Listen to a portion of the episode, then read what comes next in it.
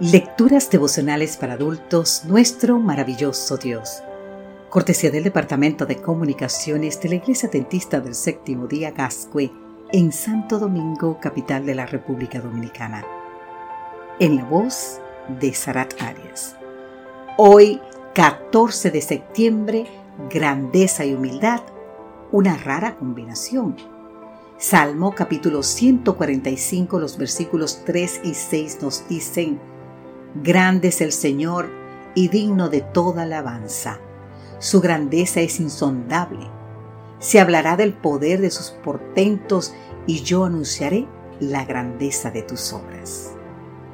Cuenta un relato que en una ocasión George Washington Carver, 1864-1943, el destacado botánico y científico de raza negra, se encontraba hospedado en un hotel donde daría una charla a una distinguida concurrencia. Un día un negociante le habló. Oye tú, le dijo, lleva mis maletas al vehículo. Evidentemente, el hombre había confundido a Carver con el portero. Durante unos segundos, la gente observó con interés para ver qué haría el eminente investigador. Entonces sin decir una sola palabra, Carver tomó el equipaje, lo llevó al vehículo y luego se dirigió al auditorio para dar su charla. Qué interesante. Para el momento de ese incidente, ya George Washington Carver era reconocido como un campeón de la educación agrícola. En reconocimiento de su aporte a la humanidad, el gobierno de Estados Unidos, bajo la presidencia de Franklin Delano Roosevelt, creó en 1943 el George Washington Carver National Park en Missouri, el primer monumento de esta naturaleza creado en honor a un afroamericano. En dos ocasiones, 1948 y 1998, han circulado estampillas en su honor. Además, el Congreso designó el 5 de enero como el Día de Reconocimiento a la Memoria de George Washington Carver.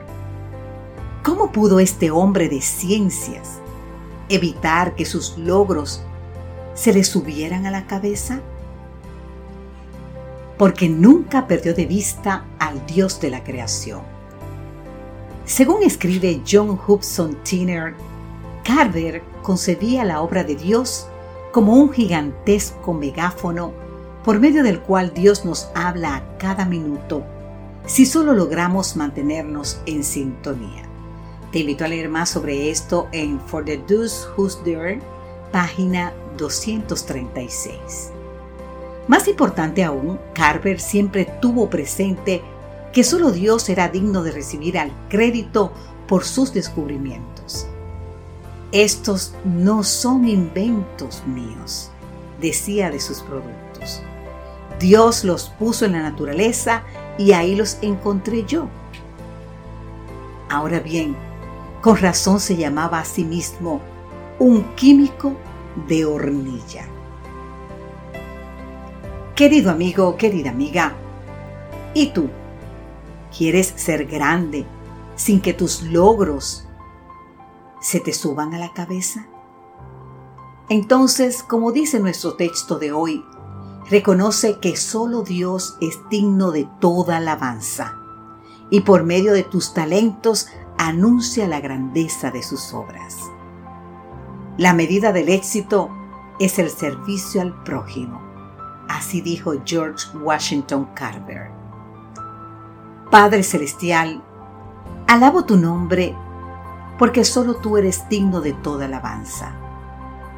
Señor, mientras yo viva, quiero usar mis talentos para anunciar la grandeza de tus obras.